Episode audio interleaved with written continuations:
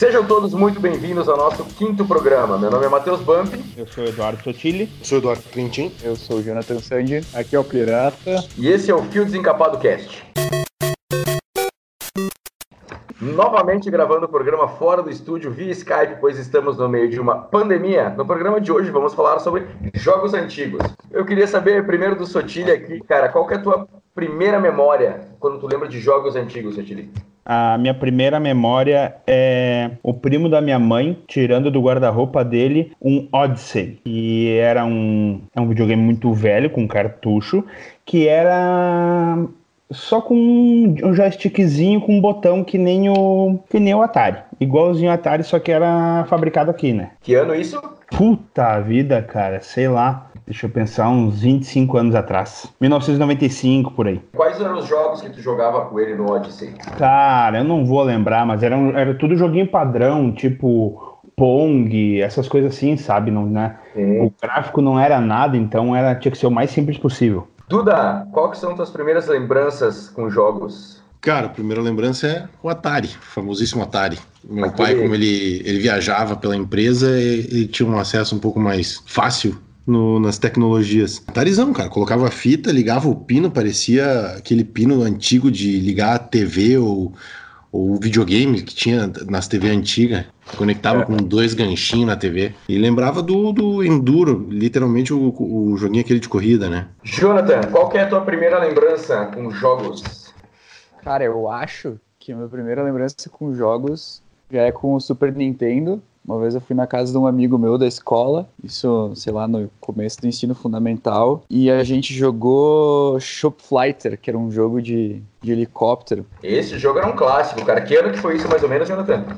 por 2003, 2004, talvez um pouco antes. Piratinha, qual que é a tua primeira lembrança com videogames? Cara, minha primeira lembrança também é com a Atari. Eu ganhei uma cacetada de fita na época, eram umas 20 fitas, o que é muito, muita fita mesmo. Só que eu não me recordo de quem foi que eu ganhei essas fitas. Eu, não, pois é, cara, não sei de quem que eu tinha ganho. É burguês safado mesmo, velho. E tinha de tudo nessa fita, Pac-Man, Duro, Pitfall, Smurfs, tinha um monte. Então a primeira lembrança realmente é dessa quantidade enorme de fitas que eu tinha, só que até hoje eu não sei quem é que me deu de presente. Cara, a minha primeira lembrança é, não foi com videogame, mas foi sim com computador, que eu lembro que eu estudava no La Salle e tinha aula de computação. E na aula de computação mestrada pelo professor Omar, que ainda lembro o nome dele, a gente jogava Prince of Persia. É, o primeiro, aquele bem antigo, então essa foi o meu primeiro contato com jogos. Depois sim, a gente passou, eu passei pelos consoles, uh, mas a primeira lembrança sim foi com certeza com o Prince of Persia nas aulas de computação. Vamos começar uh, falando então do Atari. Quem que teve experiências com o Atari aqui, já que foi, vamos digamos assim, o que iniciou o mundo dos consoles assim? Cara, foi como foi meu primeiro videogame, é, mas eu não era tão fissurado, eu jogava muito a questão do, do, de corrida lá, o Enduro, e tinha um outro, um outro joguinho, talvez o Pirata ajude a lembrar, que era de tipo porta-aviões e, e aeronave. Isso aí. Mas o antigão, né? O, sim, sim, é o primeiro. Old school mesmo, né? Esse também era massa. Tinha que passar na pista, pegar combustível, tinha que desviar dos obstáculos. Cara, era tenso o negócio. Cara, eu jogava muito lá em Flores da Cunha, que eu tinha um primo meu que tinha esse videogame. Cara, eu jogava dois jogos. Eu jogava um que era de Fórmula 1, só que ele era visto numa vista de cima, era em planta. E o outro jogo que eu jogava muito era o Elevador. Não sei se alguém já jogou aqui. É um ah, clássico. Esse elevador é muito clássico. É um clássico do Atari, né, cara? Então, a minha experiência, curta experiência, já que eu nasci em 80, tô com 30 anos agora, Uh, foi, foi esses dois jogos que eu lembro do Atari, né? Alguém mais tem alguma lembrança do Atari? Cara, ô Pirata, tu lembra aquele do, do box também, ou não? Lembro, lembro. Na verdade, do box Nossa, era, era, era, uma cabecinha branca com dois bracinhos brancos, que tu não conseguia. Uhum. Na verdade, tinha que usar muita imaginação nessa época, né? Tu imaginava que aquilo era uma cabeça com dois bracinhos e as luvas. Era uma branca e uma preta, um retângulo verde e era simplesmente apertar botão e tentar posicionar, digamos assim, o lutador para acertar na, na, no rosto e ia fazendo mais pontos conforme ia descendo o cronômetro, se eu não me engano. Nossa, muito clássico. Tinha o de tênis também, que é, que é nessa base de esporte também, que era um de cada Uhum. lado ali, básico, né? Era um retângulozinho verde, era, era tudo muito básico, né? O desenho era literalmente, literalmente. Ah, era Activision, sei mesmo. Uhum, uhum. Oh, isso eu não lembrava. O desenho é literalmente aqueles bonecos de palito, cara. Isso é literalmente, era um boneco de palito, velho. Tinha o Smurfs, que era muito clássico. Ah, o Smurfs era muito clássico, até pra época ele era, digamos, até mais avançado, porque tu tinha bastante coisinha pra fazer. Os gráficos, acho que eram um pouco melhores que os outros jogos. Pac-Man, né, que acho que talvez seja o mais clássico ali, Pitfall. Ah, tinha, tinha muito joguinho, só que era muito diferente. O próprio Enduro, que o Duda comentou, na verdade não é tu que ia andando com o carro pra frente, era a pista que vinha pra trás, né? É, Era outra época. muito doido. Jonathan, tu que é o mais novo da galera, tu tem alguma lembrança do Atari ou tu não sabe nem se é de comeu de passar no pão isso?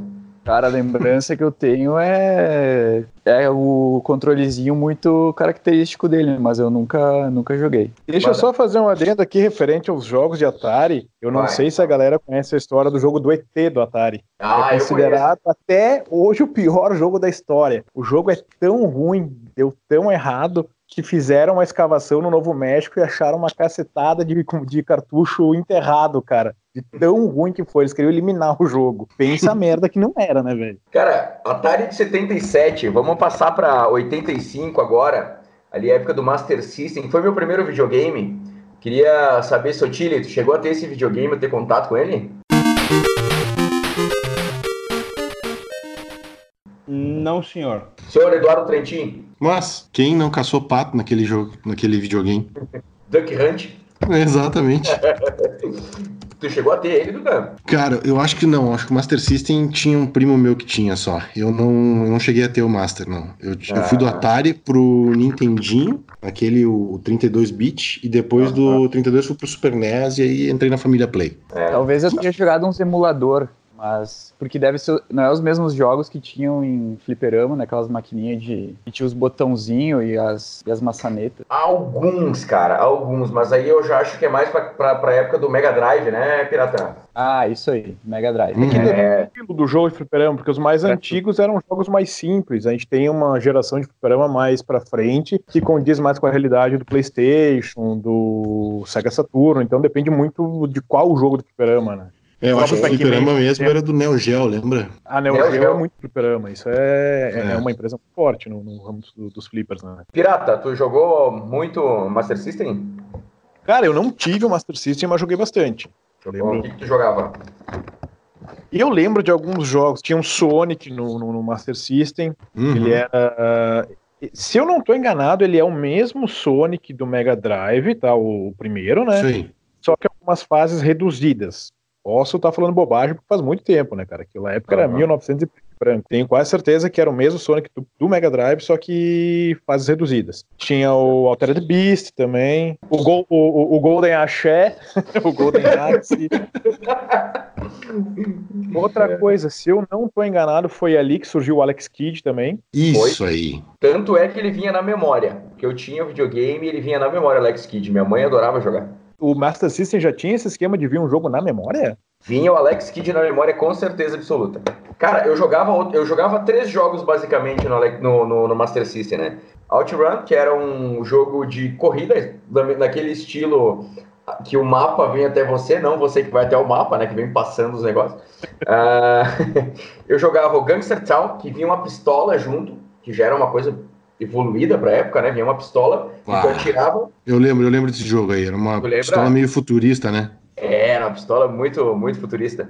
E o Alex Kidd, né, cara? E, e olha, vou te dizer, cara, o Alex Kidd eu nunca passei da terceira fase. Inclusive, eu jogo hoje o Alex Kidd nos emuladores e eu não passo a terceira fase. Saindo de 1985 e indo pra 1989, o ano que eu nasci, a gente sai de um Sega Master System para um Sega Mega Drive. Sotile, quais que são tuas lembranças com o querido Mega Drive? É, não tive ele, mas joguei alguns jogos. Acho que a maioria que os que eu joguei aí vocês devem ter jogado também, que é o Sonic, né? Óbvio. O, eu joguei bastante também, cara. Um jogo que eu não sei se vocês, se vocês jogaram, que era o Moonwalk, que era isso, né? Moonwalk, que era, que era o jogo do Michael Jackson. E eu joguei também bastante California Games. E eu acho que é isso, cara. Eu, não lembro se. Eu acho que era isso que a gente jogava mais no, no, no Mega. É, Mega eu também não tive, mas uh, uma prima minha teve e a gente, bem que nem o Sotiri comentou, a gente jogava muito Sonic, mas a gente também jogava o Echo, o jogo aquele do golfinho. É uma história perfeita, uma narrativa brilhante de um golfinho que solta uns raios de sonar.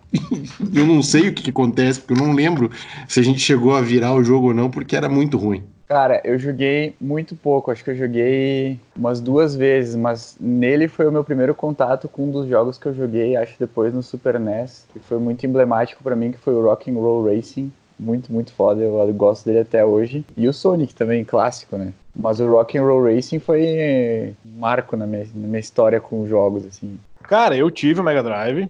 Tive ele, com certeza, o mais jogado. É o clássico Sonic, né? Sonic 1, Sonic 2. Joguei alguns outros depois também. Tinha uma fita que vinha, que na época vinha o Sonic, vinha junto o Shinobi, que era do caralho, era do ninjinha lá e tal. Difícil pra cacete, nunca virei. Tinha o Golden Axé também ali, o Golden Axe, né? Outro jogo muito bom era o Streets of Rage. Ah, esse jogo era muito massa, cara. Que era o mesmo estilo do Golden Axe, só que mais briga de rua e tal. Isso aí, se vocês não conhecem, se aposentem. Ou eu tenho que me aposentar quando eu tô ficando velho. Cara, de, de mega, assim, que eu me lembro de cabeça, ter jogado bastante, acho que foram esses, velho. Cara, eu tive o Mega Drive também. Uh, eu jogava muito Streets of Rage, que naquela época na escola a gente conhecia como Street Fighter de rua. Que a gente não sabia o nome também. do jogo. Uh... E aí tu chegava no último chefe e tinha uma pergunta, e na época era em inglês, o cara não sabia. Tu respondia errado, tu caía lá pra metade do jogo de novo. E eu sempre respondia errado. cara, joguei muito Sonic, Golden Axe também, California Games. Vocês esqueceram de um, do Mortal Kombat, cara que foi assim que começou no Mega Drive. É, né? começou ali, é verdade. Começou no Mega Drive. O Jonathan lembrou de um outro que eu não sabia que tinha começado no Mega Drive, que era o Rock and Roll Racing. E a abertura desse jogo era Bet to the Ball. É, Bet Paranoid. To the tinha Paranoid no jogo, nas corridas, mas a abertura era Bet to the Ball, em 8 bits. E tinha Highway Star do Deep Purple também. É, tinha Highway Star. Agora, saindo de 1989 indo para 1993, eu acho que agora que a gente vai começar a desenvolver o papo, cara porque aí chega o nosso querido Super Nintendo. Alguém chegou a jogar o Nintendo anterior, que não era o Super, que era o anterior? Não. Eu joguei. O Nintendinho eu tive e é, é tri difícil de explicar para as pessoas que eu tive o Nintendinho. Eles, ah, sim, aquele cinza com o botão roxo. Não, cara.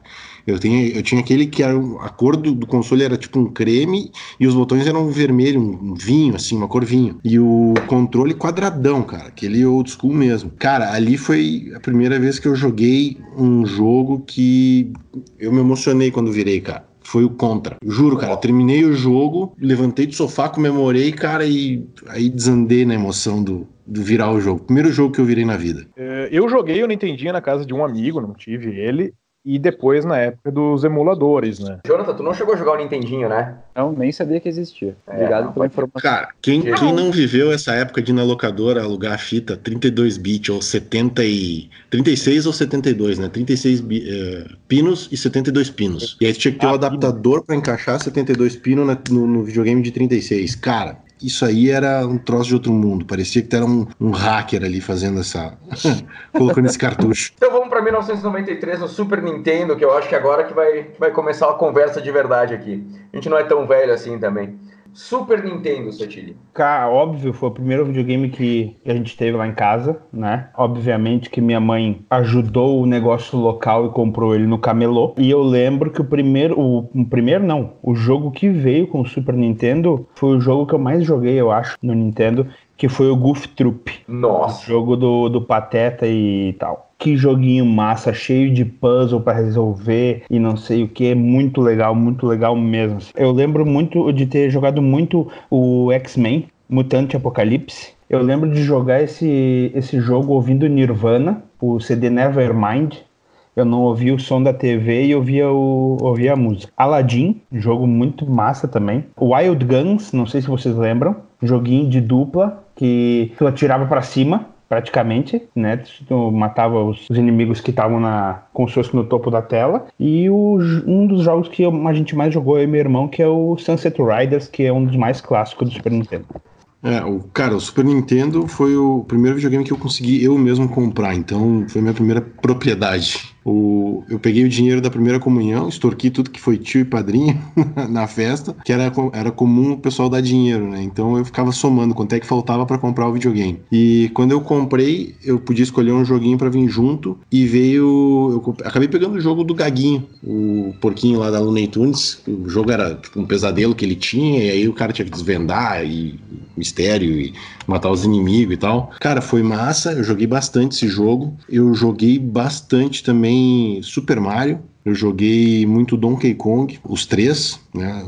Tanto que hoje eu ainda olho no, no Nintendo novo aí que lançaram no, no Switch para ver os gráficos da história, tudo é muito legal. Uh, Yoshi, Yoshi Island também. Foi muito a época do Street Fighter, Mortal Kombat, eh, jogamos bastante, mas também se estressamos demais com o International Superstar Soccer Deluxe. Quando tu tinha que correr, entrar pelo ângulo da área, da grande área, e chutar cruzado, que era gol certo. Na verdade, Duda, eu acho que esse esquema de tu entrar pela, né, pela direita e chutar cruzado, tu conseguia fazer isso do meio de campo, cara. Tu conseguia chutar do meio de campo e entrava no gol. E outra coisa, o Konami Code, que é clássico para vários jogos da Konami, que é o cima, cima, baixo, baixo, esquerda, direita, esquerda, direita, BA. Aí vinham e o, o juiz virava cachorro. O, o que, que o Sotile falou do meio de campo, na verdade, era assim, ó.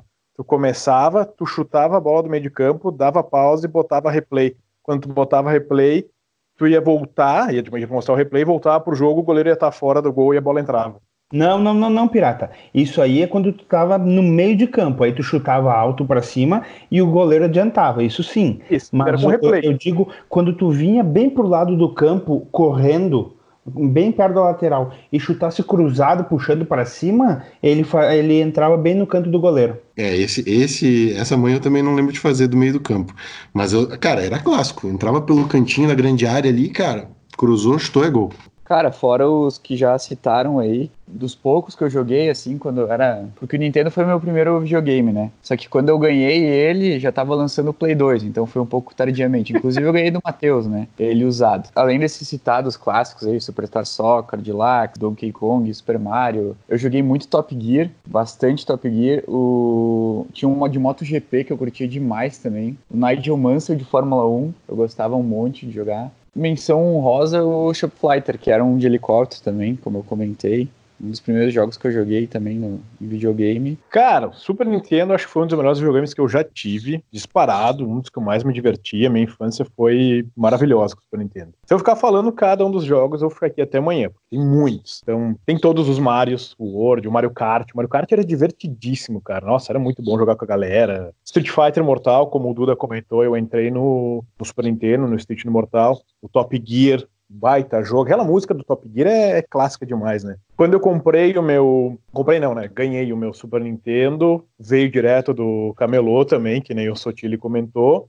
E o meu veio na época com Donkey Kong 3. Muito bom. E para citar alguns jogos aqui que não foram citados, eu vou dizer então o Mega Man. Muito bom, Mega Man. Killer Stink, era bom pra caralho pra jogar, pelão, né? Bomberman, que eu era muito ruim, mas era muito divertido. E um dos melhores jogos que eu joguei na minha vida, que é o Super Metroid. Esse jogo eu estou apaixonado, era muito bom. Ah, título de curiosidade, se eu puder contar só duas histórias do, do SNES. A primeira delas foi a vez que eu quebrei meu Super Nintendo quando eu era pequeno. E aí, com medo de apanhar da minha mãe, eu resolvi tentar consertar o meu Super Nintendo. E eu abri ele sozinho, uma criança idiota. Não consegui consertar, estraguei o resto que tinha e colei ele com cola tenaz, velho. Que horror, cara. Pois é. E a outra história é que eu lembro de uma vez ter ido na locadora alugar Capitão Comando, só que quem não é dessa época não vai saber, mas os cartuchos, eles nada mais era do que uma capinha pro chip dentro que tu ia encaixar, né? E tu tinha como trocar o chip. E eu lembro que uma vez eu fui alugar Capitão Comando, cheguei em casa, na verdade a capinha era Capitão Comando, o jogo era o Sonic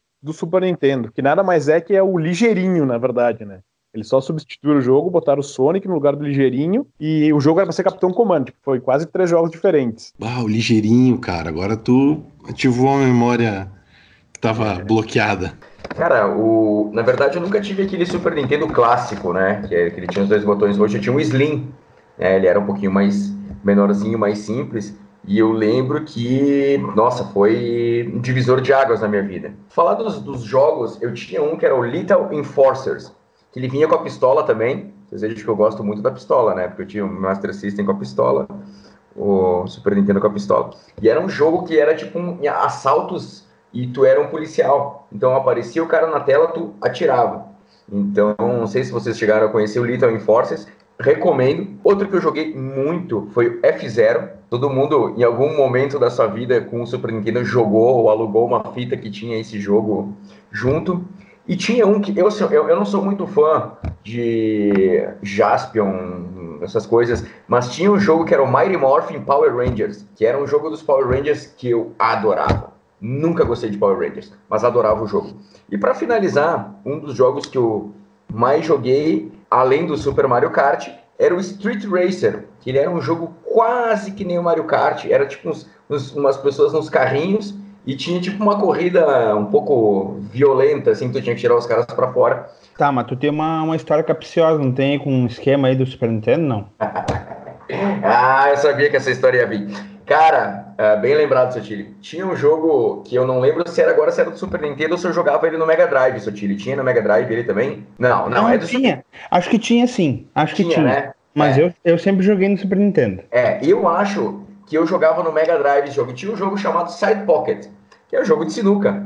E eu ia pra Flores da Cunha na casa daquele meu primo que, que eu jogava o Atari. Tinha o Mega Drive ou o Super Nintendo, não lembro agora. E tinha o Side Pocket. E rezava a lenda que esse meu primo, ele é alguns anos mais velho que eu, na escola dele, a lenda é que era se tu chegasse no último mesa de sinuca e ganhasse, tinha uma mulher que vinha e fazia um strip para ti no coisa.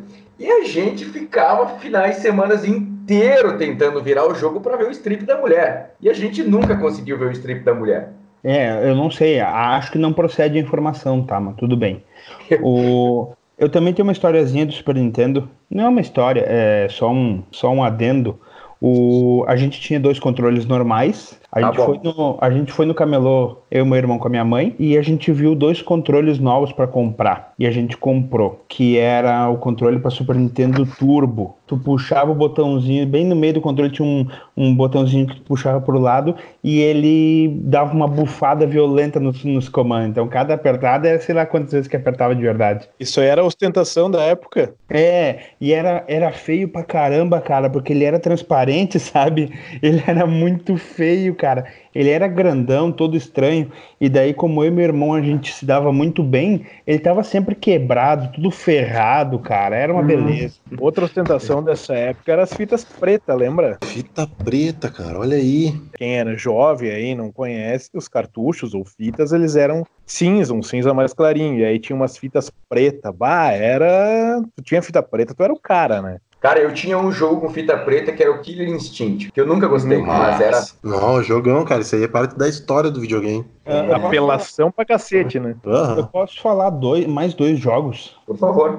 Um deles, NBA Jam, era muito foda. Que tu, acho que tu fazia três cestas de três, aí, tu, aí a, começava a pegar fogo, então cada cesta pegava fogo na cesta, aí tu podia quebrar a tabela. Uh, também tinha o, o do Rei Leão, que era um jogo difícil pra cacete quando a gente era criança. E era massa, né? Era muito legal. Eu nunca e, passei da segunda ou da terceira fase. não é fácil, cara. E um outro jogo que era muito legal era o jogo do Máscara. Esse eu não joguei. Era cara. muito legal. Procurarem no, no, emulador e jogar ele, porque é muito legal. Tu falou em Máscara, eu lembrei de Verde, eu lembrei de um outro jogo muito massa do, do NES, que era o, que era o da, das Tartaruga Ninja. Joguei bastante, joguei bastante com meu irmão. Cara, muito massa, né, velho? Cara, nós não falamos do. Não sei se falaram do Mortal Kombat, era muito massa. É, mas acho que não sei se não falaram só no Mega Drive, mas bah, era muito bom. Paperboy, Paperboy era muito massa. Que tu era um entregador de jornal e tu tinha que jogar o jornal certinho na, na caixa de correio das pessoas. Street Fighter. Cara, uh, acho que é um, um dos melhores videogames que, que já apareceram na face da Terra. Cara, Paperboy joguei muito. Joguei, eu jogava com minha mãe, inclusive, cara, esse jogo. Uh, outro jogo que ninguém comentou aqui foi o jogo do Beethoven. Alguém lembra do cachorro? Era muito foda jogar aquele jogo. Bah, esse aí tu foi muito específico. Porra! As pessoas de hoje em dia não sabem nem quem é o cachorro Beethoven, velho. Que é o jogo. tu lembra desse, Jonathan? Esse eu joguei, esse eu joguei. Pior que eu Jogou? joguei. Era bem Batia difícil, cara. as pessoas, os, os guarda e tal, era muito louco. Alguém lembra desse jogo que eu vou dizer agora? O nome era Go Go Dodge League. Era um jogo de queimada, sabe queimada que joga bola e era tipo um campinho e era todas as criancinhas japonesas assim e tu jogava. Alguém jogou esse jogo? Não. Não me recordo. Não. Caralho, foi o único então. Pô, mas o, o F0 vocês jogaram, né? Que eu comentei. Sim. É, eu não falei porque eu joguei mais outros jogos, mas eu joguei bastante F0, joguei bastante mesmo. O F0 que tu comentou, ele vinha naquela fita que eram 11 ou 12 jogos, que vinha Super Mario World, F0, Star Fox, se não me engano, vinha um, um Superstar Soccer ali, vinha... Tinha mais alguns jogos. O, o F0 fazia parte dessa fita. Acho que vinha Top Gear também, se eu não me engano. Exatamente. A fita que eu tinha era só de F0. Uma história boa. Ninguém mais é da época, ah, quem tá ouvindo agora que é muito novo, não é da época de alugar fita, que a gente falou antes. Ah, eu lembro de ter ido alugar uma fita uma vez de Super Nintendo e ter passado do, do tempo de devolver ela. Então tinha uma multa, né? E não era barata a multa. Aí o que, que eu fiz para me livrar da multa? Eu escondi a fita em casa. Aí minha mãe descobriu e quase me matou. Como assim, cara? É, escondi a fita em casa, cara. Minha mãe tinha uma poltrona no quarto dela, que na parte de trás da poltrona, bem embaixo, tinha uma gavetinha. Eu fui lá e escondi essa, a fita dentro dessa gaveta aí e deixei. Até que o cara que era da locadora conhecia, conhecia minha, minha família e tal. E eu não lembro se ele se eles se encontraram no mercado, o que que foi. Minha mãe acabou descobrindo, acabou dando um probleminha meio sério. Por isso que eu Ah, colhei tá. meu Super Nintendo com tenaz, para não apanhar. Bom, saindo agora do Super NES 1993, a gente vai diretamente para 1994, que foi lançado o Sega Saturn. E agora o Piratinha vai contar para nós um pouquinho de como é que era.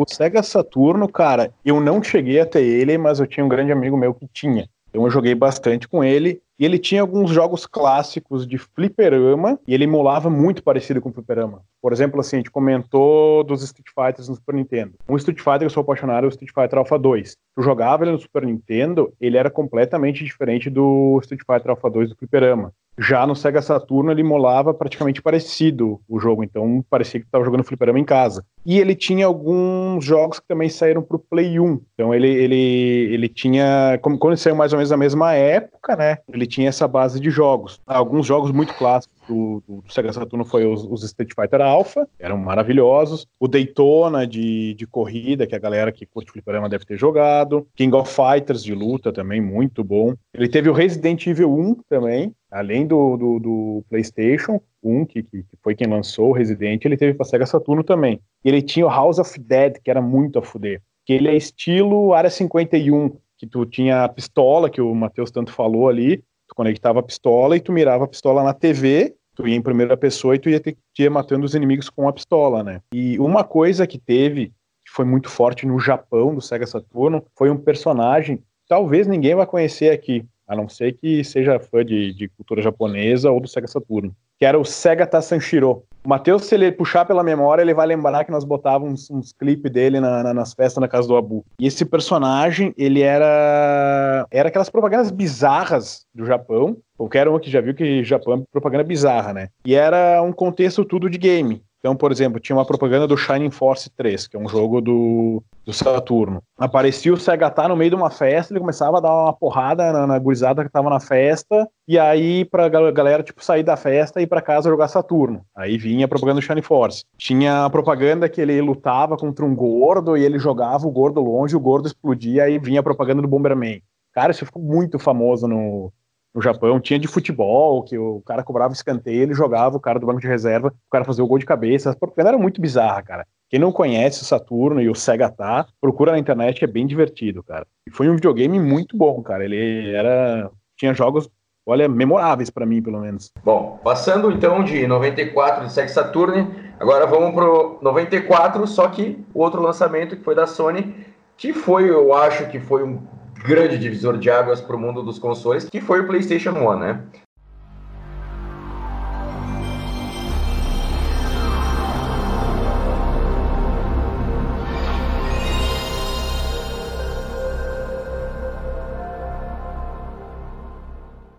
Cara, eu jogava o PS1 na casa de um amigo meu. Acho que foi aí que eu comecei a ter um interesse muito grande pela Segunda Guerra Mundial, que foi quando eu comecei a jogar Medal of Honor. Cara, é um dos jogos que eu mais joguei do, do PS1, certo? Eu lembro muito de, de ter jogado muito o Driver com o carro dourado que tu conseguia lá no, no topo do mapa. Uh, Twisted Metal, que era muito legal, que era uma arena de carros, né? Então tu conseguia arma para destruir o teu, o teu inimigo. E eu lembro, vou até lembrar o, podcast anterior, eu lembro de estar na casa de um primo meu jogando Resident Evil. Uh, enquanto o meu primo jogava, era uma festa de fim de ano, não lembro se era Natal, o que que era. Enquanto ele, os, os guris estavam jogando, a outra metade dos piá estavam no computador vendo o site assustador.com. Então, tinha tudo para dar certo.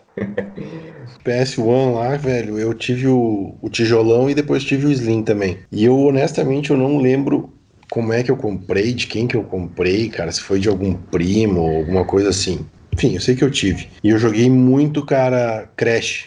O Crash 1, Crash 2, eu lembro certeza absoluta de ter jogado muito no, no, PS1. E, cara, outro, outro jogo, eu nunca joguei Resident, eu tenho pavor, estou todo cagado, né? tomava cada susto. Não... Jogo de terror não é comigo, cara. Eu já, já me aventuro demais em outras, outros jogos de. Tipo The Last of Us ali, pra mim já, já tá no limite do, do aceitável. Mas Tomb Raider foi quando eu comecei a jogar o, no PS1. O, cara, Pepsi Man, quem lembra desse jogo e não jogou no PS1, meu, Tá, não cumpriu uma não, etapa da vida. Não perdeu nada, porque era uma bosta. É uma bosta. É uma bosta. não dizia nada, mas já que falaram. É uma bosta, mas assim, tem que estar tá no currículo. Se não tá, não adianta. O cara, Harvest Moon eu joguei bastante também. Era um joguinho de fazenda também. É um negocinho divertido. E o Drive que o Sotile comentou também. Puta jogão também, joguei bastante, cara. E, cara, ali eu entrei no, no famoso, na famosa franquia Winning Eleven. O atual Pro Evolution Soccer, né? Caralho. Agora foi old school, né? Ah. Medalha de honra que o Sotile citou também é puta, massa pra caramba. Acho que nunca não conseguiram depois fazer um jogo que fosse tão tão, sei lá, tão, tão realista, que grudasse tanto assim o jogador em cima. É, tem o Call of Duty também, é, mas não sai disso aí, né? Call of Duty ou o Medal of Honor, né, cara? Eu acho é. que. Tá, mas aí eu vou te dizer, tá? Uh só vamos dar uma quebra aqui, porque uh, o Call of Duty acho que é mais para computador, eu nem lembro se tinha para PS, para PlayStation, mas o que que me, o que que me vem na, na cabeça é o seguinte: depois que é, jogo da Segunda Guerra Mundial, nenhum mais foi feito da, da maneira como era feito os antigos. Apesar do gráfico ser uma porcaria, não, ser, não, não ter nada perto do que a gente tem hoje, nenhum jogo tem as histórias que tinha os antigos. O COD fez alguns jogos, fez. Só que o problema do COD é que o jogo dele, a, a campanha era muito curta, era muito pequena. Então nunca chegava perto, não chegava perto do Medal, Medal of Honor do, do PS1, sabe? O, infelizmente, porque que nem eu falei, eu sou apaixonado pela, pela Segunda Guerra Mundial uh, por causa do Medalha de Honra. Então é uma pena que não, não tenham feito assim, acho que não conseguiram chegar perto de novo no, nas histórias, assim. Até teve um é, que foi lançado, acho que uns dois anos atrás, isso, Duda? Que a gente comprou? Isso, mais, acho. Acho que foi uns quatro anos. Pois é, eu comecei a jogar, não me chamou atenção, não joguei mais, tá ali parado. É, eu também vendi logo. Joguei acho que uma meia hora, uns 40 minutos e passei adiante. Jonathan, conte nas suas experiências com o PlayStation 1. Cara, eu joguei Yu-Gi-Oh! Tava muito de jogar no Play 1, mas nunca tive. Joguei Medalha de Honra também, que já falaram. Eu joguei Crash também, mas não joguei muita coisa no Play, né? Cara, teve, eu tive, voltando só um, adendo ali nos no meus comentários, eu tive um jogo que eu joguei muito, foi, acho que foi a maior frustração que eu tive na vida de videogames, assim, né? De jogos e tal. Não porque o jogo fosse ruim ou coisa do tipo. O jogo para mim era bom. Era o jogo do, do Harry Potter. Só que eu não tinha memory card na praia, cara. E eu disse assim, eu vou começar de manhã, eu vou virar esse jogo. E eu fui, cara. E comecei, joguei. Parei pra almoçar, tipo, dois minutos, rapidão, voltei pro jogo. Cara, era umas quatro e meia da tarde, eu acho que eu tava com uns 97% do jogo e faltou luz na praia, cara. Eu perdi todo o jogo, velho, porque não tinha um maldito memory card lá. Caralho, velho. PS1 é engraçado, porque foi um dos videogames que eu mais joguei na minha vida e eu não tive ele. Eu jogava muito na casa de amigos e posteriormente um emulador, né? Mas para mim, eu considero o melhor videogame que já teve na história, pela questão dos jogos, assim, é... são jogos memoráveis, eu tem jogos que eu jogo até hoje, tem jogos do PS1 que são os meus prediletos do, da minha vida inteira, que seria o Resident Evil, o primeiro, é para mim o melhor jogo da história. A franquia inteira eu sou muito fã, inteira não, porque tem uns meio ruins, né, mas a franquia Resident é, é a minha franquia predileta, né. Tony Hawks 2, cara, bom pra caralho, melhor trilha sonora de jogo que já teve também, muito bom aquele jogo. Winning Eleven, que o Duda comentou, joguei, comecei lá no Superstar Soccer, passei por Winning Eleven, passei pro Pro Evolution no Play 2 ali, que já, já vai ser um assunto para um outro podcast, né? Mas Winning Eleven é, é, um marco também na história do, do futebol nos videogames, que é muito bom. Outro jogo que eu sou fascinado é o Diablo. Diablo 1 que eu comecei a jogar no Play. Foi o Diablo que me colocou dentro do mundo do RPG. Até então eu não gostava de RPG. Silent Hill, bom pra caralho, jogo de terror, adoro. Cara, tem tanta coisa, Driver, que vocês comentaram, muito bom, Medal of Honor também, sou, adoro, o, Dino Crisis também, que é da mesma franquia do, do Resident ali, só que com dinossauro, né, muito bom. Castlevania, acho que a maioria vocês devem ter jogado também, cara. Mas o Play 1, assim, eu acho sensacional, cara. O Metal Gear é um jogo que é muito bom também, eu não gosto, mas a inovação que ele trouxe na época é muito bacana. Tinha um inimigo que eu lembro que ele te lia a tua mente e para ele não ler a tua mente, tu tinha que trocar o memory card de lugar ou o controle, era uma coisa, puta, para nossa época era totalmente inovador, sabe? É muito bacana, cara. Só a título de curiosidade, o Duda comentou, acho que o Duda comentou sobre o Winning Eleven, né, que ele, que ele gosta bastante. A gente fazia muito campeonato de Winning Eleven antigamente, né? Quem é que não lembra disso, né? Era muito bom fazer o campeonatinho com a galera. E tinha muito campeonato em locadora também. E eu nunca esqueço, cara, a gente foi num campeonato numa locadora, eu e uns parceiros do colégio, e aí um amigo meu ia jogar, acho que com o Brasil, se eu não me engano. Ele tinha na época, esse meu amigo, uns, uns 15, 16 anos, era a minha idade também. E do lado dele o adversário era um gurizinho de uns 5 anos de idade. E nós só olhava para ele, vai perder pro gurizinho, vai perder pro gurizinho. Ele, não, capaz, capaz. E aí o gurizinho pegou a França, começou fazendo modificações e tal. Daí ele olhou pro meu amigo assim: ah, esse Vi errar aqui é alto, né? Vou botar ele no ataque. Vieira jogava de volante, tá? Quem não sabe. E o meu amigo, bota, bota, vai, isso vai, vai, vai funcionar bem. Fim da história, ele botou o Vieira no ataque, o meu amigo perdeu de 11 a 0 e o Vieira fez uns 8 gols nele. Zoamos o vida dele até hoje. Puta merda, velho. É, mas era, era que nem 18 gols, acho que 7 foi de cabeça. Era que nem de pegar o Brasil e colocar o Roberto Carlos no ataque. Era Essa é a coisa mais fácil da Nega Leve. É, uhum. Era roubadíssimo, cara. Não existe. PlayStation 1 eu nunca tive. Uh, eu jogava na casa do meu primo muito, e quando eu digo muito, é muito, porque eu vivia na casa desse meu primo, Thiago. E conforme vocês foram falando, eu fui, eu fui riscando da minha lista, para quem não sabe, a gente, antes de começar o programa, quando a gente estava combinando, a gente pediu para que todo mundo escrevesse os jogos que mais jogava. E no Play 1, cara, vocês esqueceram do Tekken 3, vocês esqueceram do Spyro the Dragon, vocês esqueceram de Gran Turismo, que foi o mais vendido. Vigilante 8, que juntava carros e armas, que é os dois jogos. Os dois tipos de jogo que eu mais gosto é carro e arma. O Vigilante 8 juntava carro e arma. Esqueceram também do Need for Speed, o 2, o 3 e o Porsche Unleashed, que era uma versão só da Porsche, que tu podia virar um piloto, piloto da Porsche e tal. Esqueceram também do Road Rash, que ele juntava outras duas coisas que eu adoro, que é briga e moto. Tô brincando. Uhum. E o GTA 2, cara. O GTA 2, aquela vista de cima clássica que tinha pro Play 1. Então o Play 1 também uh, foi uma época muito massa, cara. Demos muito dinheiro pro Jurandir lá da banca, não lembro o número, ah, número da. Jurandir da banca 11. E alguém aqui já jogou Spyro the Dragon ou era só eu que jogava? Eu não joguei. É, eu não comentei esse jogo porque ele é meio bosta, né? Mas eu joguei. eu comentei o Pepsi Man, pirata, toca ficha. É, então tá, eu joguei os dois, não posso falar nada. Bom, agora a gente vai passar para 1996 no Nintendo 64, que eu particularmente joguei apenas um jogo, por isso que eu vou me manter fora da conversa, que foi o Super Mario 64, que eu joguei muito pouco e foi muito rápido. E eu vou deixar para vocês discorrerem sobre, sobre o 64.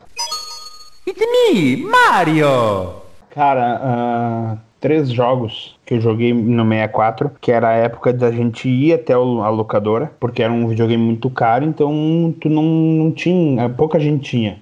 Então a gente ia até a locadora e, e alugava um horário. Uh, eu lembro de ter jogado muito Pokémon Snap, que era de tirar foto dos Pokémon, que era uma bosta. Uh, Pokémon Stadium, que era um joguinho legal, que daí tu conseguia fazer batalha entre eles. E o clássico que todo mundo vai falar, que é o 007, o GoldenEye, que, é, que era muito legal. Era muito legal. Dividia uma tela de... Quando uma locadora boa, de, 24, de 29 polegadas em 4 o que ficava uma merda, mas era uma loucura na época. É, eu tive, eu tive pouca, pouco tempo com o 64, porque quem tinha ele era meu primo, o Thiaguinho. E aí foi com ele que eu também comecei a jogar no Play também. Eu lembro que ele tinha, ele teve antes que eu. E, cara, o jogo, assim, Super Mario, muito no emulador, foi, eu joguei muito no emulador o, o Super Mario, mas no Nintendo, no 64 mesmo, cara, era o GoldenEye. Isso aí, bah, passava horas e horas jogando, cara. Mas horas jogando. E o clássico do 64, pra mim, não é nenhum jogo, é o videozinho do gurizinho que ganha lá o Nintendo 64. muito bom, muito bom. 64! Yeah! Cara, o 64 foi um videogame que eu joguei basicamente nas locadoras. Eu acho que ele foi, acho que provavelmente a maior decepção da história dos videogames. O 64, ele, a propaganda em cima dele é que ia ser um, uma revolução na Nintendo e a real é que não, não vingou, né? E os jogos de 64 foram pouquíssimos, assim, que eu joguei, que eu digo, uau, jogo bacana. Que foi o Pokémon Stadium, que o, que o Sotile comentou. Mario, o Mario 64 e o Super Mario Kart, um carro-chefe da Nintendo, né? O Mario Party eu joguei, não sei se mais alguém jogou, que era bem divertido. Ele, ele lembrava um pouco de board game aí, que a galera que curte tinha, tu sorteava um número lá e aí tu ia andando no tabuleiro, ia fazendo missõezinhas. Era um jogo para jogar em galera, assim, que era divertido. E com certeza o melhor de todos, 007 GoldenEye, que era aquele clássico de ir pra locadora, juntar quatro amigos, quem tivesse dinheiro pagava a uma hora na locadora e jogava com, com a tela dividida em quatro.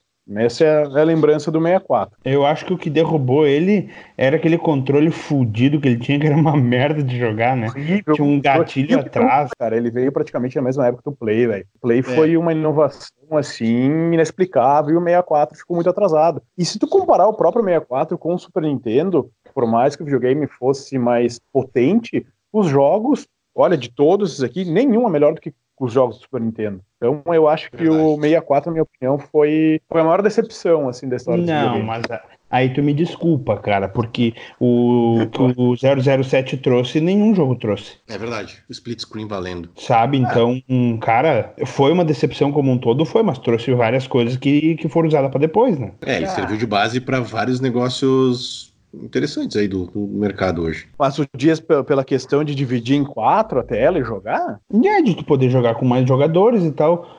Vamos tomar no cu, velho. O Bomberman conseguia jogar os quatro na mesma tela, todo mundo se divertia. Para com isso aí. Essa Nossa, era a inovação. Quero saber aqui agora quem que já comprou uma revista para descobrir os códigos do Mortal Kombat. Pá, eu. Provavelmente eu comprei. Cara, eu não, não lembro de ter comprado revista de, de jogo assim. Porque, como, como eu falei pra vocês, o único videogame que eu tive em casa antes do Play 4 foi o Super Nintendo. Então, uh, isso aí a gente pegava e anotava na, na, na mão no colégio que a gurizada passava, né? Não, mas normalmente a gurizada comprava as revistas que eram os jogos detonados, que se chamavam. Então, tu não conseguia passar aquela fase, cara. Vinha uma revista que tu comprava na, na banca mesmo e uhum. te mostrava passo a passo tudo que tu tinha que fazer para detonar o jogo. Detonar, virar, zerar, seja lá como que se chame hoje. E essas revistas, elas iam, tinha parte de código, tinha uma parte que era só com arte dos fãs. Eu não lembro o nome da revista, mas era muito bacana essa época. Tinha tanto para videogame quanto para computador. Inclusive, tinha uma, uma revista que eu comprava muito, que era PC Expert. Agora falando um pouco de computador, que sempre vinha aquele CD com 500 jogos, que todo mundo já deve ter jogado em algum momento da vida, né?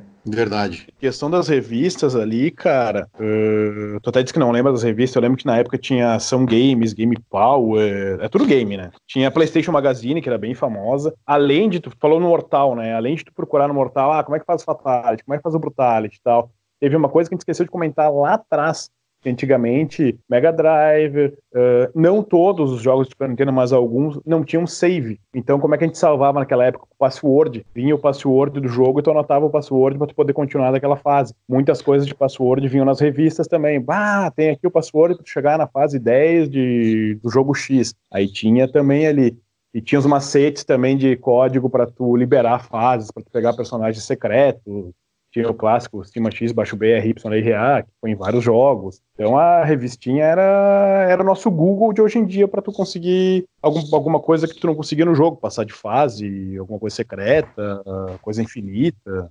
O, o Duda tem certeza que comprou uma revista de, de código de, de videogame, comprou do Vampeta para ver o joystick dele.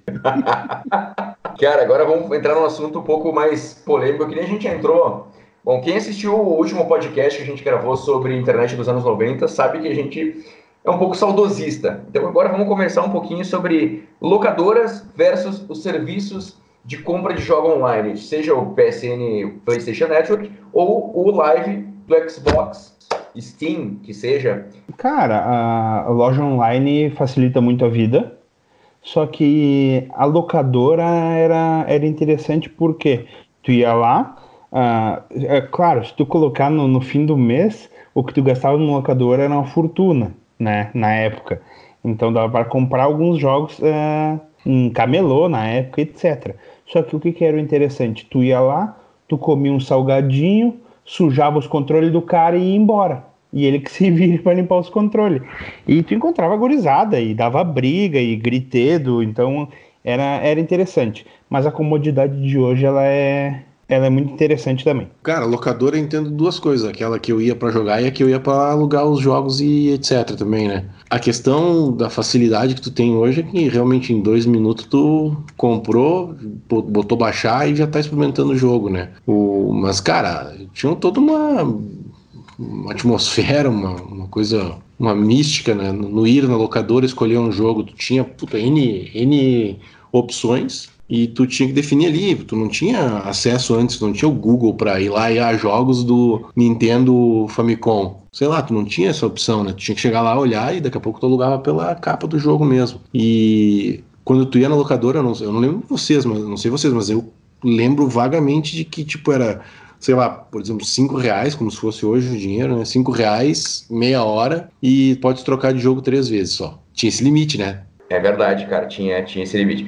Cara, na verdade, jogo, eu não lembro de ter alugado em locadora, assim. Já joguei e tal, de, em locadora de jogar, mas já na época de Play 2 e tal, nunca aluguei fita nem nada quando eu tinha o Nintendo. E também, muito pouco usei Steam e tal, mas mais agora, assim, para comprar um jogo que outro. Eu lembro que eu comprava muito jogo no Big e no Zafari, velho. Sério, porque eu não sabia onde comprar, não sabia onde baixar, eu era um piá. Quando eu jogava no PC, isso, né? Daí já comprava os jogos que tinha lá original e os mais baratos. Então eu só comprava aqueles jogos que ninguém queria. Cara, eu acho que é basicamente o que a gente comentou no último podcast ali, a facilidade como as coisas estão hoje em dia. Uh, a gente vai gravar aqui o podcast, da... vamos acabar aí 9, 10 horas da noite, e daqui a pouco a gente pode sentar ali, ligar o play, ou chamar a galera na parte para jogar. É muito barbado. Antigamente tinha que combinar, geralmente gaseava uma aulinha de tarde para ir no, no no, na locadora, tinha que juntar a graninha, dar uma chorada pro pai, eu dividir com a galera. Aí que nem eu, não sei se foi o Sotile comentou de comprar um salgadinho, rachava um salgadinho, uma coca dois litros com a galera. Então era divertido, cara, porque era o momento de tu reunir os amigos, ficar jogando, fazer um campeonatinho. E hoje em dia tu faz isso em casa de modo muito mais simples, sabe? Às vezes é melhor tu, tu ter aquela reunião de antigamente pra tua diversão, sabe? É, cara, eu aluguei muita fita na Vini cara, e era diferente, porque hoje eu tenho um catálogo com milhares de jogos, todos à minha disposição. E na locadora não, cara, era um negócio, era uma prateleirazinha limitada ali e tinha aquela, aqueles, aqueles títulos. Eu tinha que escolher muito bem, porque era caro, não era toda semana que dava para alugar fita, que era um tempo difícil, pelo menos lá em casa. E tinha que escolher muito bem, cara. Que se tu chegasse em casa, tu jogasse os primeiros cinco minutos, não gostasse, tu ia obrigatoriamente ficar. Normalmente alugava sexta-feira para devolver na segunda, né? E eu ia ter que passar o final de semana com aquela fita lá, ela olhando para mim, eu olhando para ela e sabendo que estava pagando, né? É uma época que me traz saudade, que me traz lembranças, mas a comodidade hoje é, é muito maior, né, cara? Pessoal, agora vamos falar um pouquinho sobre os jogos de hoje versus os jogos de ontem. A gente sabe que saiu uma matéria agora que os jogadores de Free Fire, um joguinho de celular, uh, eles, os melhores jogadores não conseguem, muitos deles não conseguem passar da primeira fase do Sunset Riders, que era um jogo que a gente tinha de, de Velho Oeste no, no Super Nintendo. E uma coisa é certa, hoje em dia eu consigo consigo virar The Witcher, consigo virar uh, ah, GTA, mas não conseguia passar na terceira fase do Alex Kidd, que quando tu morria, o jogo acabava, começava de novo, sabe? Então, Sotile, que, que, que, tu, qual que é a tua comparação que tu faz dessas épocas? Cara, é, eu acho que antigamente o jogo era muito mais educativo do que hoje. Que nem eu falei, o Goof Troop, o jogo do Pateta para o Super Nintendo, tinha muito puzzle para tu chegar num chefão, sabe? Então tu tinha que pensar mais. Hoje a maioria dos jogos utiliza aquele, aquele esquema de. Como é que é o nome do Dan?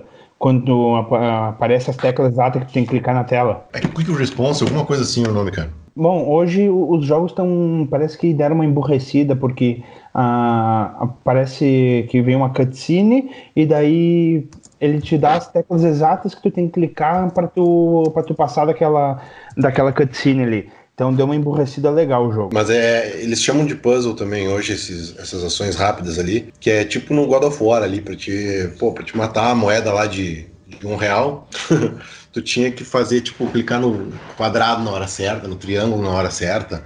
Uh, é muito mais simples. Cara, assim, ó, na boa, não é desmerecer os caras que estão ganhando campeonato e ganhando uma puta grana com os jogos hoje aí de Free Fire, etc. Mas, bah, o cara não conseguiu jogar um Sunset Riders, então, pá, na boa, o cara não teve nenhum avanço em lógica na mente dele. Honestamente, era uma coisa muito, literalmente, lógica tu tinha que seguir um comando de botões e uma sequência de ações para não cair do, do trem, para não cair dos, do, das toras que estavam rolando e para escolher o Cormano, que era o melhor dos três, dos quatro que tinha no Sunset Riders. Concordo, isso eu concordo. Cormano era o melhor. O nome é Quick Time Event. Ah, aí, ó, Quick Time. Eu fui no Quick Response. Isso aí. Cara, então, antigamente realmente os jogos eram mais difíceis. Por exemplo, citei lá no Super Nintendo Super Metroid. Era um jogo muito difícil para a época quando eu tinha o meu, meu Super Nintendo, eu não cheguei a conseguir virar ele, cara. Ou zerar, para quem não sabe o que é virar, dependendo do estado aí. Eu acabei zerando ele na época dos emuladores, de tão difícil que ele era para aquela época. E ao longo dos anos, parece que tudo tá ficando mais fácil, cara. Inclusive os jogos. Porém, existem algumas exceções. Eu, por exemplo, sou apaixonado pela franquia Souls. Então eles fizeram Dark Souls ali, Bloodborne, o Sekiro agora, que não chega a ser da franquia Souls, mas é da, da From Software jogos extremamente difíceis. Acho que para quem estava com saudade de puxar essa raiz, de ter dificuldade para jogar, e parece que a partir disso tem gente começando a gostar de novo de jogos difíceis. Eu acredito que a próxima geração eles vão voltar a focar um pouco nessa dificuldade e parar de dar essa tetinha pra galera jogar que, ah, tu aperta um botãozinho, tu mata um chefão, tu aperta outro botãozinho, tu passa de fase. Eu acredito que a próxima geração vai melhorar, sabe? Eu acho que a gente vai voltar a ter desafios nos jogos. O Battletoads, cara, era, era impossível. O jogo da, dos dois sapos lá pra, Super Nintendo. Battletoads era dificílimo de se virar e, cara, eu não conheço alguém que tenha virado esse jogo. Até, até hoje, até hoje com, com save state, etc, né? É um jogo bem complicado de se jogar e de se virar. Cara, sabe o que, que eu acho, cara? Pra geração atual, inclusive acho que pega a minha geração, frustração não vende. Jogo que tu não passa de fase é esquecido. Então, ou tu, ou tu, ou a coisa te ensina a fazer, ou ninguém vai atrás. Uma vez era muito mais difícil a gente ter acesso a jogos, muito mais difícil do ter acesso a uma loja, uma locadora. Hoje tu não precisa sair de casa para comprar um jogo. Então é muito mais fácil hoje tu, tipo, eu comprar um jogo aqui por promoção na Steam. Beleza, vou jogar. Puta, é difícil. Eu não vou ficar jogando ele. Eu vou pegar, vou comprar outro jogo que eu consiga passar e eu consiga me satisfazer jogando ele. Então eu acho que a frase é essa: frustração hoje não vende pro jovem. O cara que vai jogar ali, sei lá, gurizada hoje que joga, sei lá, vamos dizer, Fortnite. Se ele não jogar bem, ou ele vai parar de jogar, ou ele vai pedir pra mãe comprar lá um pack de não sei o que, de arma, escudo e a puta que pariu. Porque ele não vai querer jogar um jogo que ele vai perder. Ou ele vai para outro tipo de jogo, ou ele vai dar um jeitinho ali, né? Vai dar um cheat, alguma coisa que é isso que a gente também não tinha tão fácil assim que nem hoje. Hoje tu pega, entra no Google, tu consegue código de tudo, de qualquer coisa. Então eu acho que, que esse lance da dificuldade de antigamente, da dificuldade de agora, tá muito atrelado a isso. Que nem o Pirata falou do Dark Souls. Eu não sei, eu não pesquisei. Até tentei pesquisar aqui, mas não achei nada. Eu garanto, sem pesquisar, que o faturamento de Dark Souls é bem menor do que o do God of War 3, por exemplo. Que é um jogo que te dá tudo, tudo mastigado. Dark Souls não te dá tudo mastigado. Então acho que tem, que tem isso. Tanto que eu acredito que o God of War seja um jogo um pouco mais famoso, talvez, que o Dark Souls, pelo menos para a gurizada mais nova, né? Eu concordo com tudo que tu falou. E até para corroborar com isso aí, se tu for procurar hoje um cheat para um jogo de hoje, para um jogo offline, tu não vai encontrar porque não existe mais. Porque ele é fácil. Então tu não encontra mais cheat, ah, dinheiro infinito, ah, recurso infinito, caramba. Tu não encontra mais, porque o, jogo já, é que nem o Jonathan falou, ele te dá tudo mastigado. E isso é um grande problema. E na minha opinião, quem usa cheat online tem que pegar e tirar a mãe da zona, cara. Porque não tem graça nenhuma, velho. Tu vai jogar online. Eu, por exemplo, um jogo online que eu, que eu adoro jogar é Battlefield. Eu jogava muito 4. E aí começou a galera a ter cheat pra caralho. Me diz qual é a graça de tu baixar o cheat, tu jogar online com a galera e tu ficar em primeiro lugar. Agora me diz ah. a graça quando tu joga no braço e tu fica em primeiro lugar. Cara, é eu tá. adorava tá. quando eu jogava e eu ficava em primeiro, de pô, oh, sou foda, ganhei, fiquei em primeiro, levei o time e tal. Aí vai o filho da puta lá, bota o cheatzinho e tal, mata 100, morre uma, bah, jogo pra caralho. Cara, não tem graça nenhuma, velho. Tipo, perde todo o tesão do jogo, na minha opinião. É que tá, é esse lance da frustração que eu falei é mais fácil tu se sentir satisfeito, mostrar para teus amigos que tu ficou em primeiro com cheat do que no braço. Então o cara vai usar cheat se ele é um cara que, que quer tudo mastigado, entendeu? É isso que eu digo, a frustração não vende. Um jogo que tu se é, frustra, é, tu não vai jogar, então tu usa cheat. É isso que eu quis. Esse, o cara que faz isso aí, meu, que compra cheat para jogar online e ficar em primeiro, é o cara que tem a mãe que vai na escola e xinga a professora porque deu nota vermelha pro filho. é tudo uns. Tirou a mãe da zona pra ir lá xingar a professora é. pra botar na zona de volta. Como é que é o nome daquele. Ah, lembrei, é Control Freak, né? Aham. Uh, bom, é, a gente jogava Fortnite, né? Eu, o Dudu e mais uns, uns amigos nossos aí. E é, na época eu comprei um Control Freak pra, pra dar uma, uma. pra ver como é que era, né? Ah, na real, tu comprou pra nós ganhar dos, dos Bob Construtor da vida, né? Que tem é, aquele ah, jogo lá pra brincar de arquitetura. Bem e para ajudar na mira e não sei o que, não sei o que. Eu minha ignorância, eu joguei Fortnite, mas eu não sei o que é o free. Tá, é, ele te dá ajuste na mira, essas coisas assim, sabe? Ele mira automático, essas coisas assim. Só que ah, o que ah. acontece? A gente tá tão velho que eu não consegui fazer funcionar o bagulho. Provavelmente eu também não teria conseguido.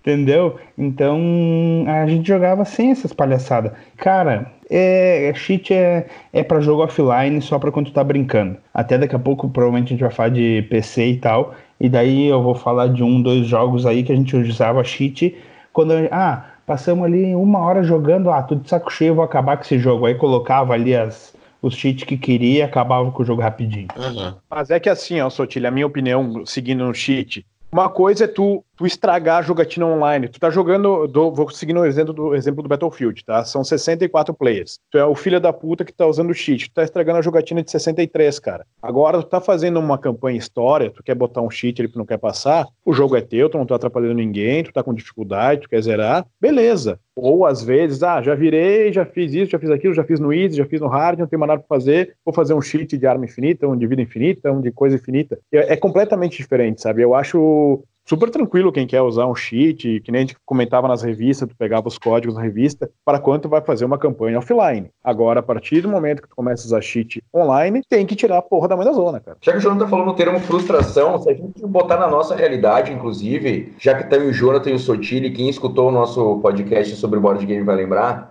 tem um dos jogos que a gente joga que. Joga não. O Sotile comprou, a gente jogou uma vez. Acho que foi o Grizzle. Que ele é basicamente impossível. E é um jogo que, pela frustração, a gente nem joga. Né? Então isso até a gente consegue ver até hoje. Só que naquela época a gente não tinha nem escolha. Jogar um jogo mais fácil ou não, né? A, a, a gente vê que hoje a gente tem escolha, a gente pode jogar vários outros board games. Falando agora um pouco de board game, não querendo mudar de assunto mas a gente deixa, acaba deixando o Grizzly de fora porque ele é um jogo quase impossível. Foi o que o Jonathan falou da frustração. É, cara, eu vou te dizer que a gente deixou de lado não um, pouco pela frustração, sim, porque todo mundo que foi ver vídeo viu que é o jogo é praticamente impossível de ganhar, só que também porque a gente não entendeu as regras. Só que talvez a gente tenha entendido e elas são difíceis daquele jeito mesmo. Então esse é um problema bem sério desse jogo, tá? E E outra coisa que eu queria falar, que é um easter egg, é Mansion of Madness. Para você entender esse easter egg, você vai ter que ver um episódio de Board Games. Eu, eu concordo com, com, o que vocês falaram. É bem isso. Sobre a frustração que eu quis dizer, é exatamente esse o, o ponto que eu quis tocar, assim. Que o Pirata também voltou a falar dos cheats, cara. É, é isso aí, o cara não quer se frustrar. Ele não quer se frustrar. Isso é, é, é egoísmo o nome disso, e isso é cada vez mais comum na sociedade. Eu quero, eu não quero me frustrar. Quem tá do outro lado da tela, foda-se. Porque uma vez tu só jogava com, com CPU, tu só jogava com, com o bot lá. Agora tu joga online, mas tu não. Essas, esse tipo de pessoa não quer se frustrar. Ele tá cagando se tu quer que ele tire a mãe da zona ou não, entendeu? Ele quer ganhar o jogo. Não ser. Foda-se do jeito que é. Porque ele quer. Ele tem o jogo, ele pagou pelo jogo, ele não quer se frustrar. O que ele precisar fazer para não se frustrar, ele vai fazer. E ele tá cagando pra ti a questão dos cheats eu nem falo em campanha. Eu falo só num jogo offline individual. Eu tô falando de uh, Age of Empires, por exemplo, né? Quando tu tá de saco cheio do, daquela campanha, daquela campanha não, daquele modo offline ali que tu tá jogando com dois, três inimigos, aí tu vai lá e tu chama um Shelby Cobra para dar tiro nos caras no lugar dos teus, dos teus guerreiros. Bom, agora a gente vai sair um pouco do mundo dos consoles, vai para o mundo dos PCs, até porque a gente sabe que existem gamers de todas as tribos. Eu queria saber de ti, Sotile, os jogos que tu jogou para PC antigos, que na época eram jogos atuais, né? Um jogo que eu me lembro muito, que foi um amigo meu que me passou, é o Constructor. Ele é tão velho que tu, em qualquer Windows que tu fosse jogar, uh, que tu pudesse jogar, tu tinha que jogar em modo de compatibilidade com Windows 98. Ele não funcionava em outro. Era tu ia construindo a cidade e colocando os inquilinos nas casas e tal, e eles reclamavam de barulho, colocavam fogo na casa, então tu ia tendo que arrumar essas coisas assim. Uh, Age of Empires, né? Um, dois. Comandos. Comandos é um joguinho bom de estratégia. Uh, uma vista de cima, uma mistura de 2D com 3D, assim, mas bem bonitinho. Populus. Populus era como se fosse um Age of Empires uh, um pouquinho mais simples, que tu que tu tinha um xamã, que, tu, que era o, o que comandava a tribo, e tu tinha que ou destruir ou converter as outras para tua tribo. Ololololo. Ololololo. Ololô é no Age of Empires do Duda, manda ali. Lembrando que o Duda, cara, foi o cara que me apresentou The Sims. Vai lá, Duda. É, eu ia deixar por último para falar porque eu tenho vergonha. Não, tô brincando. o, cara, desse, assim, ó, é, é desde o primeiro PC, claro, os joguinhos tradicional ali, nem, nem vale citar, né? Paciência, Campo Minado e Escambau. Mas, ah, sem graça, meu... tudo que eu ia falar de jogo, porra. Ganhei meia hora de, de podcast, então. o, Cara, eu joguei muito também, minha irmã, enfim, família e os primos, tudo. A gente jogou muito roller coaster. Esse era um clássico, né? Construir os parques de diversão, cumprir os objetivos e ganhar dinheiro, né? A, a maior audácia no jogo era quando tu construía tu mesmo a montanha russa e não pegava o modelo pronto que tinha no jogo. Né? Aí tu dava uma de, de arquiteto mirabuloso lá no negócio. O Age of Empires também jogamos bastante, muito, muitos cheats no jogo, então pá, tinha uma horda de Shelby Cobra no jogo sempre. O cara fazia tri rápido as missões, era muito rápido para ganhar. Eu joguei, tu comentou, né, o The Sims, muito também, cara. Joguei acho que todas as, todos os pacotes do The Sims até hoje. Só do 4 que não, mas o 1, o 2 e o 3 eu joguei. E vou dizer, cara, pirata mesmo. Comprava nos camelô e Pegava algumas expansões com um primo meu que comprava original. Dava um jeito. Cara, e colocava, eu fazia, eu pegava as imagens na internet do que eu queria ter de quadro nas casas, entrava nas pastas do jogo, colocava lá para aparecer como um quadro e eu poder colocar quadro Dragon Ball na sala da casa lá. Era massa. O, Acho que foi pra, mais isso. Só para complementar o que o Duda falou, é, para mim o ponto alto do roller coaster Tycoon, etc, era tu construir a tua montanha russa e tu apagar o final dela para ver o pessoal voando. Cara, tinha uma outra coisa que tu podia fazer também, que era deixar com que ela, ela não conseguisse subir o morro, daí quando voltava, batia, porque já estava descendo outro carrinho, os dois explodiam. Isso aí também era muito massa fazer. Psicopatismo total. Aqui é uma doença. Cara, uh, bastante jogos que eu joguei aí já foram citados, eu tô riscando eles aqui, então eu vou falar só dos que não foram falados ainda. O primeiro, um dos primeiros jogos, acho que eu joguei no PC foi o Motocross Madness 2, que eu lembro até hoje. Eu adorava esse jogo, joguinho de motocross. Um que eu jogo até hoje, que foi um dos primeiros jogos que eu joguei também, que eu adoro até hoje, é o Battlefield 1942. Esse pra mim é um dos melhores jogos de guerra que fizeram em todos os tempos. O CS 1.6, né? Não posso deixar de citar aqui. Clássico Contra Strike 1.6. GTA San Andreas, eu fervia a CPU do computador de tanto jogar. E os Need for Speed, o Underground 1, Underground 2, o Carbon, o Most Wanted. Eu adoro, adoro Need for Speed também. Acho que mais Ah, esses também. O Most Wanted agora, Johnny, tu foi categórico. Acho que foi um dos melhores Need for Speed pra mim. É, ele e o Carbon pra mim estão lado a lado, assim. Os dois melhores que eu já joguei. Fenômeno. Ah, o Most Wanted 2, que tu conseguia colocar som no carro. Não, Não, o era o Underground Underground 2 no carro. Coisa mais linda. Mas já, Ok. já era pro Play, né? N- Não, tinha pro PC também. Eu tenho Eu aqui. PC também. Se tu quiser, eu tenho aqui. Eu não joguei, eu não joguei. PC. deixa eu, deixa eu só falar um aí que, que o Jonathan não vai falar porque ele é mais novo, só que tem uma versão antiga, tá? Que quem tem o sonho de ser caminhoneiro tem o hoje existe o Euro Truck Simulator, tá? Mas antigamente tinha o 18 ah, Wheels of Steel. Wheels of Steel. Cara, que jogo maravilhoso de caminhão. E eu vou mais além, tinha um outro jogo também que era o Big Mutas Truck, que era na mesma Eu- linha. Mais além ainda, tinha o Art Truck, que era mais velho ainda. Eu vou mais além, meu pai tem um 1113, tá? Cara, eu nunca fui muito do PC, eu sempre fui mais dos videogames. Tanto é que o que eu mais jogava no PC eram os emuladores de videogame. Mas lembranças, assim, acho que o primeiro grande jogo que eu joguei no, no- PC foi o Duke Nukem 3D, que eu jogava no trabalho da minha mãe, cara. Eu saí do colégio, ia lá esperar ela sair do expediente e ficava jogando Duke Nukem lá. Eu ia comentar de paciência e campo minado, mas já me cortaram, né? O CS nas Lan House, né? Isso eu acho que todos aqui foi uma febre, né? Sim. Era lindo tu ir pra Lan House, juntar a galera. A, a Lan House e o CS era a nossa antiga locadora com os videogames, né? E outro jogo que eu joguei, eu acho que foi Phantasy Star Online, cara. Que foi o primeiro RPG online que eu joguei. E eu era muito burro, não sabia como é que funcionava. E eu nunca me esqueço que a galera jogando e tal, os amigos me convidaram. Aí eu cheguei na frente do NPC, eu não sabia o que era aquela porra, comecei a escrever a mensagem que eu queria pro NPC, cara. Porque eu não sabia como é que funcionava. Não, burrinho, os caras se cagavam rindo, velho. Meu pirata tá escrevendo pro PC, cara, olha que burro, velho.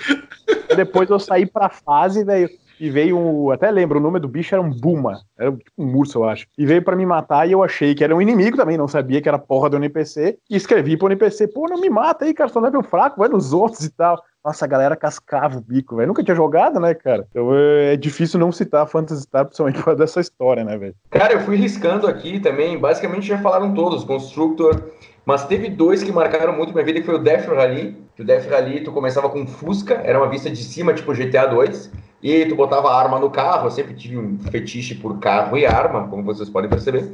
Tinha o Destruction Derby 2, que era também um jogo de Uhum. corrida, tu lembra, Duda? Lembro, massa pra caramba. Cara, era um jogo que já era tipo como se fosse ninja, na câmera de trás e tal, e tu tinha que bater nos carros, e a intenção é tu chegar vivo no final da corrida. Quake, que era muito bom, e tem os Tycoons também, que era o Roller Coaster, e tinha um outro que eu jogava muito, que era o Tame Hospital, que era o que tu tinha que construir o hospital no mesmo estilo do, do próprio Roller Coaster, né? Então, cara, pra mim era isso aí. Agora vamos. A gente só não citou dois clássicos, né, cara, do, do PC aqui. É o, o Prince of Persia, o antigão aquele, acho que não é, não é nem 8-bit, é 4-bit, eu acho. E o Doom, né, cara, o famosíssimo Doom. Doom, é. As pessoas podem achar que é pro videogame, mas na real ele nasceu como sendo um jogo de PC, né? De PC. É, até o Prince of Persia eu comentei no começo do programa, das aulas de, de computação Isso. no La Salle, mas a gente não, acabou não comentando. É verdade, cara, esse jogo aí foi, foi muito influente, assim, pra muita gente, cara. Uhum, Ah. uhum. Então eu vou largar mais dois, e os meus últimos dois, então. O Worms, Uau. E, e um clássico que quem não jogou aqui é obrigado a clicar no, no telefoninho vermelho ali. Street Chaves, quem não jogou é um filho da puta.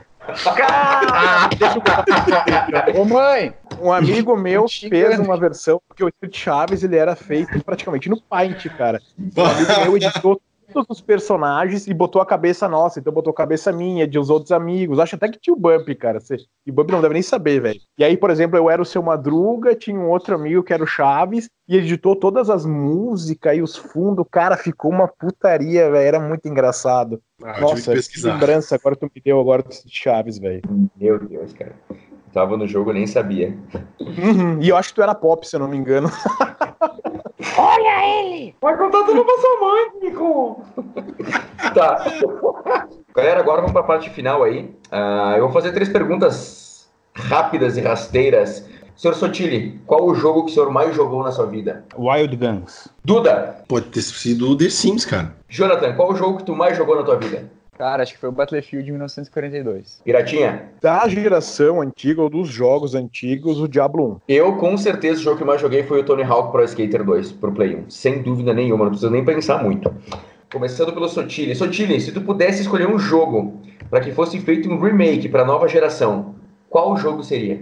Uh, Sunset Riders. Puta, foi longe, hein? Muito boa. Duda? Sunset Riders. Menino Jonathan? Battlefield 1952. Mas eu ouvi boatos que Battlefield novo é meio que um remake do 1952. Nunca joguei. Ah, o BF1. É, acho que é. Um 5. Ah. Um é de Primeira Guerra. Pirata. Cara, na verdade, o remake já existe, mas eu queria um outro remake, que é do Resident Evil 1. Saiu um remake do Resident Evil 1, só que faz anos, então eu queria um remake com os moldes atuais do Resident Evil 1. Ia ficar do caralho.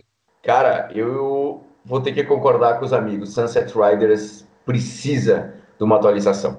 Para a última pergunta, então, a gente sabe que existem muitos emuladores, existem inclusive aparelho, aparelhos, que nem o Infanto, que ele tem na memória dele centenas de milhares de jogos de vários consoles. Inclusive tem um site aqui que não está patrocinando nós, mas quem sabe se eles quiserem, o retrogames.cc, tu entra lá, tem vários, vários jogos que tu pode jogar diretamente no browser.